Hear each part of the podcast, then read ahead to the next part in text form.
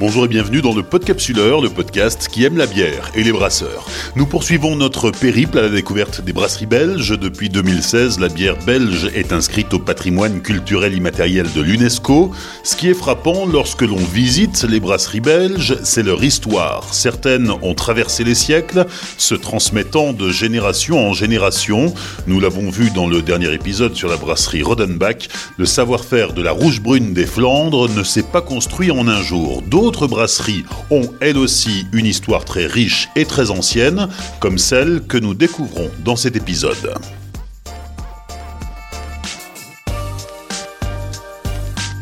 Saison 5, épisode 5, Manu de Langer, Brasserie Malheur à Buggenhout. Avant toute chose, je vous rappelle que vous pouvez réagir en temps réel à cet épisode au fur et à mesure de son écoute sur Tumult, la nouvelle plateforme d'écoute de podcast. Vous pouvez aussi soutenir le Podcapsuleur en laissant 5 étoiles et un commentaire sur Apple Podcast. Et enfin, si vous appréciez le Podcapsuleur, pensez à le soutenir par un don financier sur Tipeee. Merci. Lorsqu'il relance la brasserie familiale en 1996-1996, Manu de Lancher reprend le flambeau d'une histoire ancestrale qui débute en 1600. C'est dans la seconde moitié du XVIIIe siècle que sa famille s'installe dans l'actuelle brasserie à Buggenhout en Flandre orientale où elle fabrique des gueuses. La Seconde Guerre mondiale et les réquisitions de cuivre mettent un coup d'arrêt à la production brassicole et la famille s'oriente alors vers le négoce et l'embouteillage. Une cinquantaine d'années plus tard, Manu de Lancher relance la production avec une gamme de bières bien différente de ce que faisaient ses aïeux avant lui. Bonjour, bonjour tout le monde. Je m'appelle Manu de Lancher. Euh, bienvenue à la brasserie des bières Malheur à Buggenhout en Belgique. Manu, tu nous accueilles dans ta brasserie. Euh, alors on va la situer euh, rapidement. On est en plein cœur des Flandres, au nord de l'île, dans un village qui a toute une histoire brassicole et une histoire qui est intimement liée à ta famille. En effet, euh, nous sommes sur un euh, endroit spécifique. On borde une ancienne euh, frontière médiévale, une rue qui va en Artois. On l'appelle ici l'Artoisienne. C'est communal départemental qui, qui va tout au sud pour tomber à, je ne sais pas quel village là, Maubeuge ou même un peu à- à l'ouest. Mais en tout cas, elle va en France, en Picardie. On brasse de la bière ici depuis 1600 Mais C'est-à-dire que l'endroit même, on brasse déjà très longtemps. On a trouvé un document. Dans le document était inscrit qu'on devait payer une taxe euh, en denier louvain-6, le moment que Louvain était la capitale du Brabant, donc longtemps avant Bruxelles. Et c'est un denier qui était en fonction entre 1100 et 1200. Donc l'activité industrielle date déjà de là, bien que notre famille n'était pas si longtemps ici, à l'endroit même. Ce n'est qu'en 1750, quelque, cas, quelque part, qu'on est venu à, à cet endroit ici. Et qu'on est sûr que c'est une brasserie. En tout cas, toi, ta famille, depuis 1600, est une famille de, de brasseurs, de père en fils? Oui, euh, brasseur, bourgmestre, politicien, euh, il y a plusieurs bourgmestres dans la famille dans le passé. Et on fabriquait aussi des bateaux, des navires à côté de l'Escaut, qui est ici à 1000 mètres à peu près. Mais euh, depuis longtemps, de père en fils, euh, brasseur, ça veut dire que les anciennes bières étaient des gueuses. Dans le temps-là, il n'y avait pas de contrôle de, fermentation, de levure, donc c'était des bières acides. Donc euh, vous avez déjà vu l'ancienne tour, euh, typiquement gueuse, où on refroidit la bière, on refroidissait la bière en eau avec les portes ouvertes ou les fenêtres ouvertes.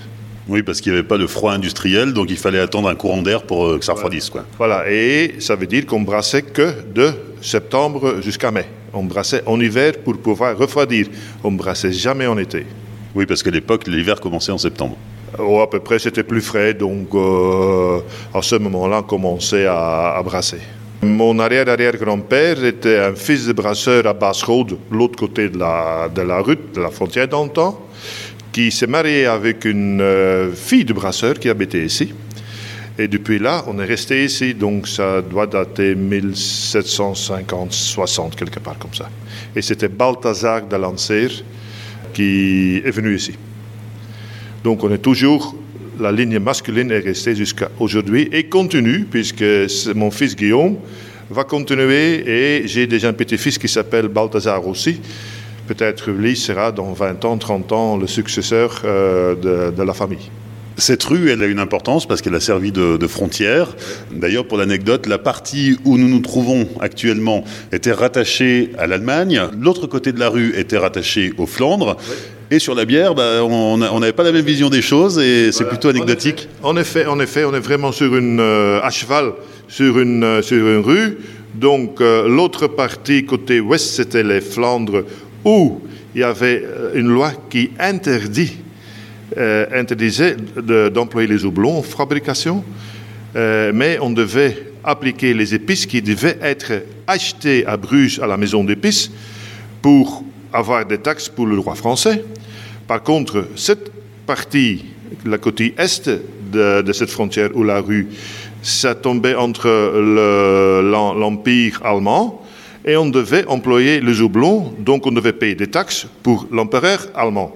Ça veut dire qu'un petit pays comme le Flandre ou une petite région comme le Flandre, euh, le Flandre, il y avait deux lois opposantes qui devaient être contrôlées ou bien de Cologne ou bien de Paris.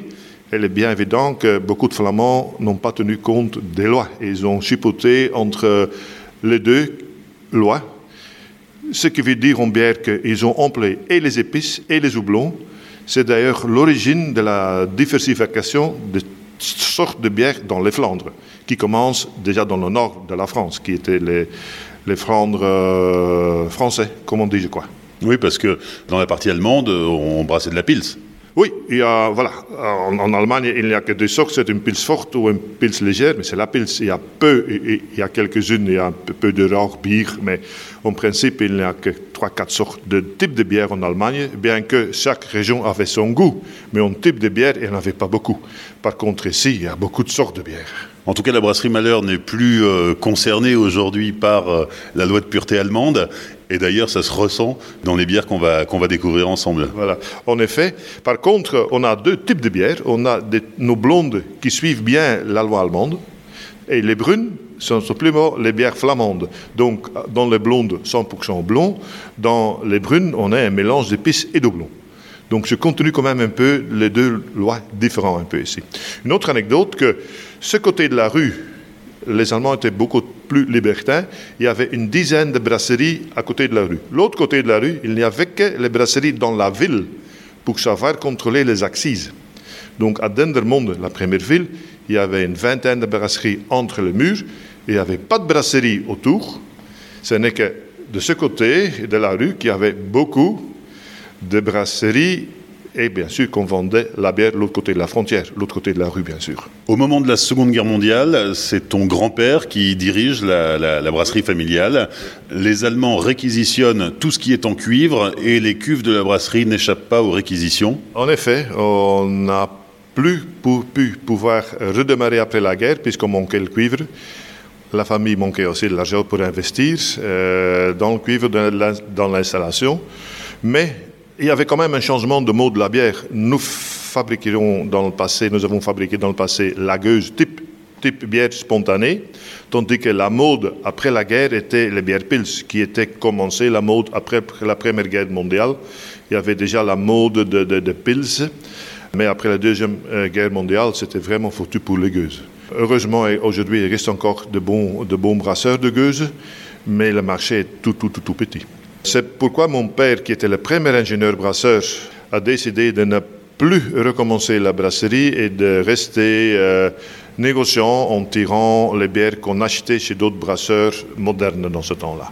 Oui, c'est-à-dire en tirant, euh, c'est en embouteillant. En, hein, en, on achetait, voilà, on achetait la, la, bière en vrac et on embouteillait. On embouteillait en fût et en bouteille, ici. Parce que le matériel d'embouteillage n'avait pas été euh, ah, ben confisqué. Non, oui, toutes les, les, les, machines étaient en fer et en fonte, mais pas en cuivre. Donc euh, les Allemands n'avaient pas besoin de ça. Après-guerre, il n'y a plus de brasserie, et c'est seulement, j'allais dire, il y a 25 ans que tu décides de remonter une brasserie. Alors évidemment, une brasserie moderne, avec du matériel inox, avec du matériel euh, que l'on fabrique aujourd'hui. En effet, il y a 25 ans, après la mort de mon père, qui est mort en 1991, j'ai décidé de redémarrer une brasserie pour euh, faire une bière qui me, plaisait mieux, puisque dans ce temps-là, la bière devenait de plus en plus sucrée moins houblonnée. Et je voudrais une bière euh, légère avec euh, un bon houblonnage. Et les fleurs doublons, pas les, les pellets ou euh, les, les, autres choses qu'on met pour travailler plus facilement. Je voulais l'ancien système de mon grand-père, euh, le fleur doublon, le fleur qu'on va sélectionner chaque année dans les beaux endroits de l'Europe, c'est même pas de la Belgique. Euh, on va en Tchéquie pour le Tsas, on va en Slo Slovénie pour le Styrien et on va à Tetnang pour, en Allemagne pour le Tetnang. Ce sont des sélections de doublons aromatiques. On n'emploie pas les houblons euh, amers euh, pour pouvoir donner un meilleur goût à notre bière. Bien sûr, ce n'est pas évident puisque c'est très cher. Donc, d'abord, les houblons aromatiques sont plus chers, mais en plus, on doit mettre beaucoup plus de kilos par rapport aux houblons amers quand on calcule l'amertume après euh, le brassage. Mais c'est une idée qu'on fait euh, et qu'on veut rester faire dans le futur.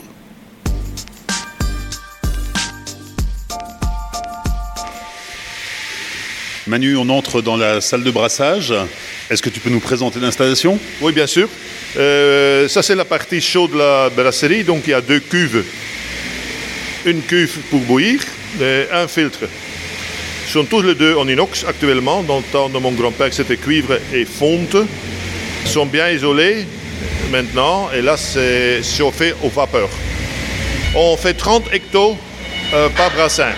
Et on brasse deux fois par jour pas toujours le vendredi, ça dépend un peu, mais au minimum, on brasse trois jours, parfois quatre jours, donc huit brassins par, euh, entre 6 et 8 brassins par semaine. Le rythme du brassin à voir avec la fermentation, donc on doit avoir des tanks vides. Nous avons six tanks, euh, 8 tanks de 50 hectos et nos quatre tanks de 4 brassins. Et nous avons deux tanks de garde horizontale qui sont neufs depuis 5 ans, qui ont 250 hectos pour euh, gagner un peu de temps. Au lieu de faire la garde dans le cylindre conique, on fait la garde dans le tank horizontaux. Alors on sait, nos auditeurs savent, parce qu'ils ont écouté l'épisode à la brasserie de Ranque, que euh, l'utilisation du houblon en fleurs, c'est bien, mais c'est très compliqué, notamment pour la filtration. Oui, en effet, mais on filtre deux fois. Notre bac à filtre, on va d'abord faire euh, séparer la drèche avec le mou. On va la nettoyer et après l'ébullition, on va le refaire une fois dans le même euh, tank. Ça prend un peu de temps de plus, mais ça donne quand même une, une autre type de bière. Seul problème technique, c'est quand on ajoute euh, le houblon frais, le, le cône doublon, pendant que la bière la bière ébouille. C'est dangereux puisque ça peut sortir et ben, ça c'est dangereux. Donc, euh, oui, parce que c'est de l'eau sucrée qui est en ébullition. Sucrée, ça colle de suite, c'est de 102 degrés, ça brûle à travers la figure, les mains. Il faut faire très attention quand on met les houblons frais. Et la filtration se fait sur les fleurs de houblon euh, Oui, on fait une filtration, je vais vous ouvrir, je vais voir un instant. Donc, euh, c'est un filtre, un filtre de mou, et un bac à filtre pour houblon. Donc on va mettre tout euh, la bière avec les houblons là-dedans. On va remuer. Ça va faire une, nappe. Et puis on va filtrer à travers la nappe. On doit être très attentif que ça ne bloque pas les, robinets. Puisque ça colle quand même ensemble. Les drèches vont après euh, chez une fermière. Le fermier qui est le père de notre jeune brasseur qui reprend les drèches et les restes des houblons, ils vont sous le champ puisque ce sont des feuilles.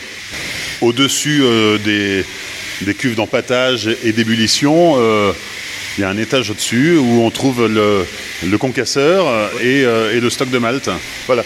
Euh, en effet, on a le, le cellier des grains, des mous, et une fois par semaine, le vendredi euh, après-midi, on va mettre euh, les sacs de 25 kg sur palette en eau et on cherche à peu près une tonne euh, de, de, de, de malt en eau pour la semaine qui vient. On n'est pas encore euh, automatisé à ce point-là. C'est toujours euh, par sac de 25 kg. Il y a 25 ans, quand tu as investi dans le, dans le matériel, tu as choisi des fermenteurs cylindro coniques, ouais. euh, ce qui n'était pas encore très courant à l'époque. Non, pas du tout. On est la première petite brasserie qui avait le cylindre conique. Il y a pas mal de, de, de, de brasseurs de spécialité qui n'avaient pas ça. Mais puisque c'est neuf, ben on l'a installé et ça fonctionne bien. Donc ça nous aide, ça nous aide surtout en, en, hygiène. Euh, la bière reste là en principe pour la fermentation et la garde et le froid, pour prendre le froid. Aujourd'hui, puisqu'on manque de la place, on a étendu, on le fait dans d'autres tanks, mais ça travaille très bien. On peut récupérer la levure euh, en bas. On a une procédure pour récupérer et on fait d'un ancien brassin, on fait un nouveau brassin, donc ça fonctionne bien. Et vous, vous voyez, tout est en tube inox, donc il n'y a presque pas de tube, sauf le dernier tube pour aller au camion pour euh, le tirage, la, la, mise en bouteille de, de, nos produits. Oui, parce que si longtemps ici on a embouteillé de la bière, oui. aujourd'hui c'est plus le cas. Non, en effet. Je me rappelle quand j'étais petit, euh, une installation, j'ai connu trois, trois sites ici, donc la petite, euh, la, plus grande dans la fond, au fond des, magasins qui datent des années 70. Euh, on travaillait quatre jours. Le premier jour, c'était démarrage. Le deuxième jour, le mardi, ouais, ça marchait. Troisième jour aussi, et puis on devait s'arrêter pour nettoyer. C'était encore avec des blocs savon pour que ça glisse. Mais quand c'est pas chaud, c'était toujours en panne, ces, ces machins-là. Maintenant, c'est beaucoup mieux. Il n'y a plus de savon. Maintenant, ce sont les huiles adaptées euh, qui supportent euh, le froid et, la chaleur. C'est pourquoi qu'on fait les tirages ailleurs, puisqu'il y a quand même des brasseries en Belgique qui ont de la place et qui veulent accepter des tiers brasseries à un certain volume. On a parlé du houblon qui venait euh, de République tchèque, d'Allemagne ou de Slovénie, puisqu'aujourd'hui c'est vendredi et qu'on est en train de, ranger le malt. D'où vient la céréale? Les céréales viennent d'une malterie belge et je demande des céréales qui viennent du Bauge de la France. Donc moi je préfère, mais tout dépend de l'état euh, du saison, puisque j'ai craint cette année 2021. Ce sera pas facile puisqu'il a plu beaucoup. Et quand il pleut beaucoup et ça ne cesse pas bien des fungus, et les fungus pour notre bière en refermentation, c'est très très très difficile. Donc on doit bien regarder ce qu'on fait. Le malteur a dit qu'il n'y a pas grand souci, mais ils disent toujours qu'il n'y a pas de problème, et le problème vient chez le brasseur quand c'est pas bien. Mais j'espère qu'on aura une bonne année. Une année de pluie, c'est jamais bien pour le malt brasseur, jamais. On n'embouteille plus ici, mais on continue à conditionner la bière en fût. Oui, la seule chose qu'on fait l'embouteillage ici, c'est nos fûts qui sont refermentés. Donc tous nos fûts sont refermentés. Et on est une des seules brasseries que je connais au monde qui font la refermentation au fût non pasteurisé. Donc la bière vient du cuve, on filtre et on met dans les fûts. On a une installation adaptée pour ça. Euh, les bouteilles, par contre, les bouteilles standard 33-25, 3 quarts bière belge sont embouteillées en Belgique, ou bien chez Anders, ou bien à Bruges, puisqu'on n'a pas encore une embouteilleuse, et je ne crois pas que je vais le faire. C'est trop compliqué au niveau technique. C'est plus mécanique, c'est tout euh, électronique, et là, ça pose le problème. Une installation, après 10 ou 15 ans de 10, on ne suit plus ces CPU et on est bloqué. Notre bière d'embouteille champenoise est à l'Institut de œnologique de, de Rennes, d'Épernay, qui vient faire l'embouteillage pour notre bière brute. Et vous avez raté de deux jours puisque j'étais ici deux jours avant. On est ressorti de la brasserie. Euh, entre la salle de brassage et l'espace le, de stockage, il y a quelques fermenteurs encore à l'extérieur. Oui, on a le fermenteur 4 brassins. Et on a aussi les tanks horizontaux qu'on emploie actuellement pour stockage et pour faire la garde. Donc c'est 250 hectolitres là. Donc ça veut dire deux grands et un petit, ça fait 250. Pour gagner le temps, on fait, euh, après fermentation, on le met ici pour euh, faire la garde euh, 3 semaines, 10 degrés. Et puis on refroidit à moins 2 pour euh, pouvoir filtrer. Aujourd'hui, la brasserie Malheur, c'est une dizaine de références. Oui. Avec euh, des bières classiques, des bières plus spéciales, et puis euh, quelques bières un peu vieillies. Oui, en effet, notre standard, la, bière la plus vendue, c'est la Malheur 10, une blonde, qui est brassée selon les lois allemandes, pureté. pas 100% puisqu'on emploie un peu de sucre pour la refermentation et là, ils ne connaissaient pas dans le temps en Allemagne, mais on, en tout cas seulement des houblons, pas d'épices. Nous avons nos bières brunes qui sont épicées, euh, mélange d'épices et doublons. Et nous avons aussi euh, quelques spécialités avec des coupeaux. Donc euh, on fait des essais avec la bière au coupeau. Et de la barrique Et la barrique, donc c'est pour les les brutes qu'on fait euh, bah, sont de petites sélections, ça, pour les connaisseurs. Manu, on vient d'entrer dans la chambre chaude où euh, la bière refermente et elle refermente en fût. Bien sûr, elle refermente en fût trois semaines à à peu près 21 degrés. Et on contrôle euh, la fermentation, le résultat de la fermentation par un manomètre qui mesure la pression, on sait la température, donc on sait euh, la pression par rapport au démarrage. Et là, on peut voir si la fermentation est finie ou pas finie. Là, on est sur du fût euh, jetable Oui, l'exportation, c'est de fût jetable, mais 100% recyclable, puisque c'est trop cher. Le fût, le fût de, de retour cautionné, c'est beaucoup trop cher. On a besoin de plusieurs fûts pour, avoir, pour vendre un puisqu'ils sont en stock à plusieurs endroits. Plus on a besoin de fûts pour la saison haute, donc on a trois mois beaucoup de fûts et neuf mois il y a trop de stock. Donc euh, j'ai préféré travailler en one way, mais une très bonne qualité, ça s'appelle PTNR. C'est, on a même des fûts avant le Covid qui sont passés 12 mois après la date qu'on a fixée et toujours parfaite. Ça pose aucun problème. L'avantage est que le cafetier ou le négociant ne doit pas avancer la caution, puisqu'on ne calcule rien pour ça. Euh, donc c'est une très, très bonne solution pour les bières de spécialité.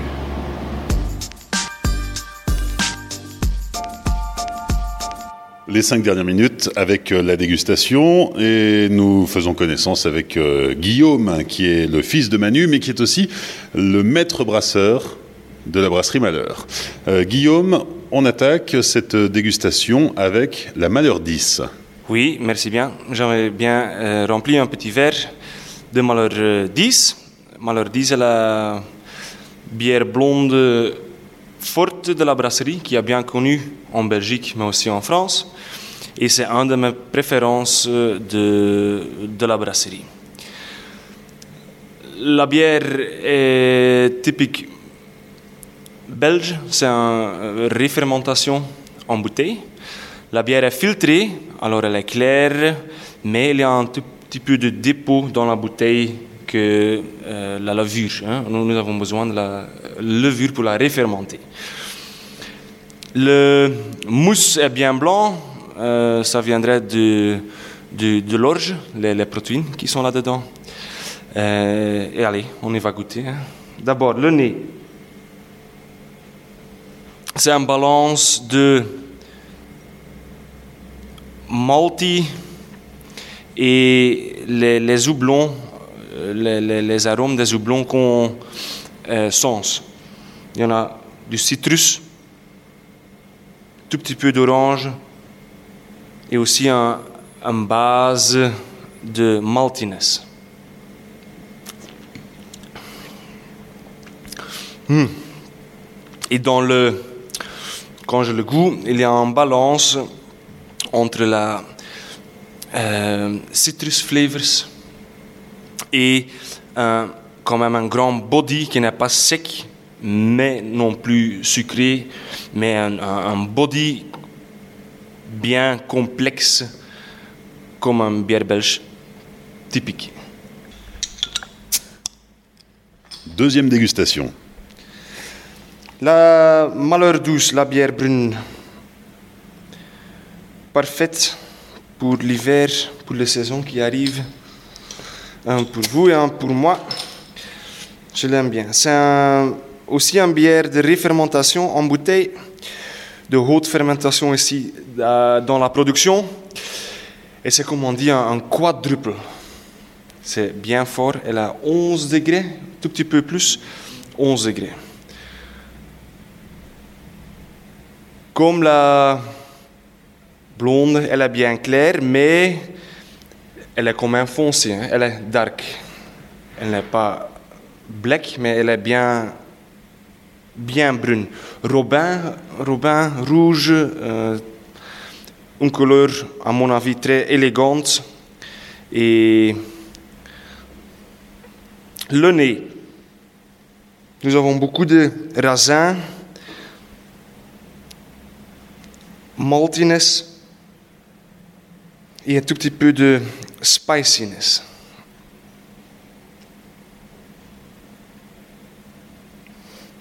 Et après les raisins, on utilise pour cette bière une eau blonde qui vient d'Alsace, mais je ne peux pas dire euh, quelle sorte, car que ça c'est le euh, secret du, du maître brasseur. Mais elle est bien notable dans le nez.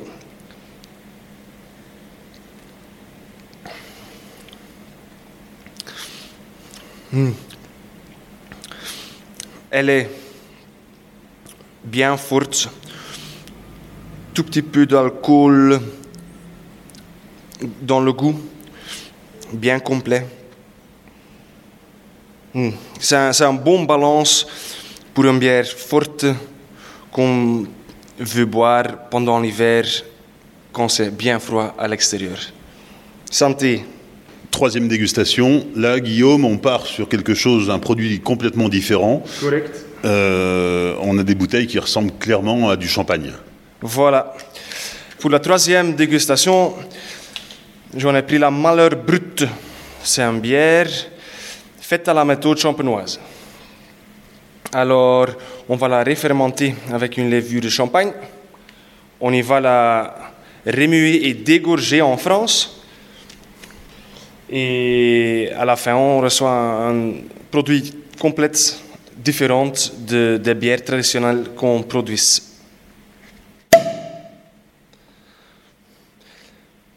Il y en a beaucoup de pression là-dedans, beaucoup de, de bulles.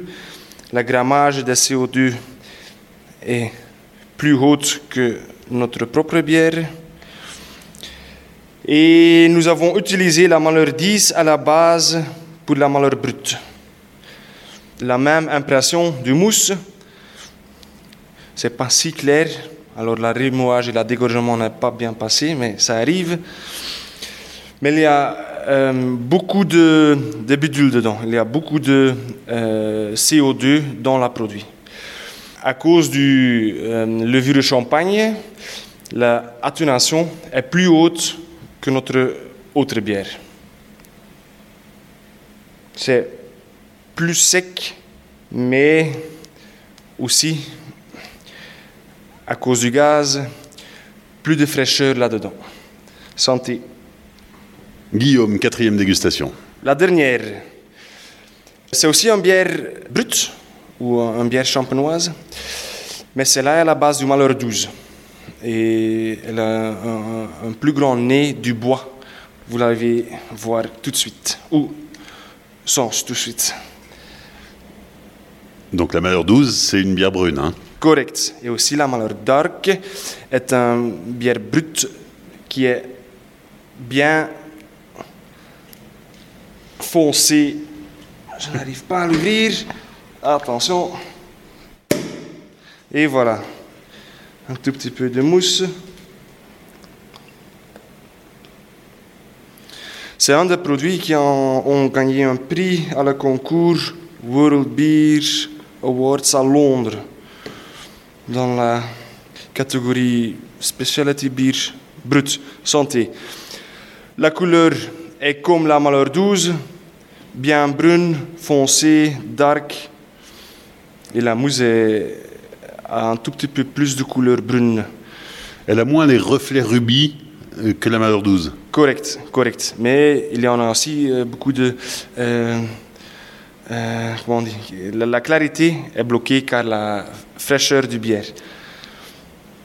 Dans le nez, vous avez beaucoup de euh, fruits rouges, du bois,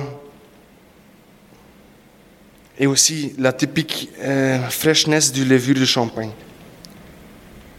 Est-ce que le, le nez fruit rouge, ça révèle le houblon alsacien qui est utilisé dans cette bière Correct, correct, correct, c'est correct, c'est correct. Ah, vous êtes tout à fait correct avec le, avec le houblon. Santé.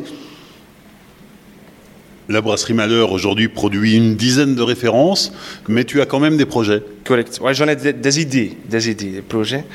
Je veux bien euh, produire un, une bière blanche à la sorte d'Allemagne, hein, un Weizenbier.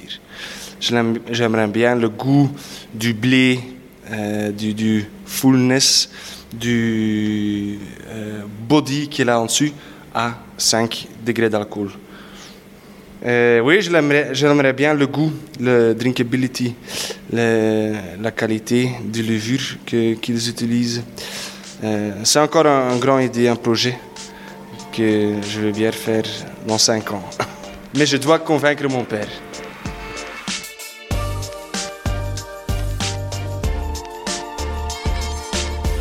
Merci à Manu et Guillaume de Lancher pour leur accueil lors de l'enregistrement de cet épisode. Sur les réseaux sociaux du Podcapsuleur, Facebook, Twitter et Instagram, vous pourrez découvrir en images la brasserie Malheur. Pensez à partager cet épisode autour de vous. Merci de laisser un commentaire et 5 étoiles sur Apple Podcast. Et n'oubliez pas de soutenir le podcast sur tipeee.com slash podcapsuleur. Rendez-vous dans 15 jours pour découvrir une nouvelle brasserie belge. D'ici là, souvenez-vous, l'abus d'alcool est dangereux pour la santé, alors mais sans forcer.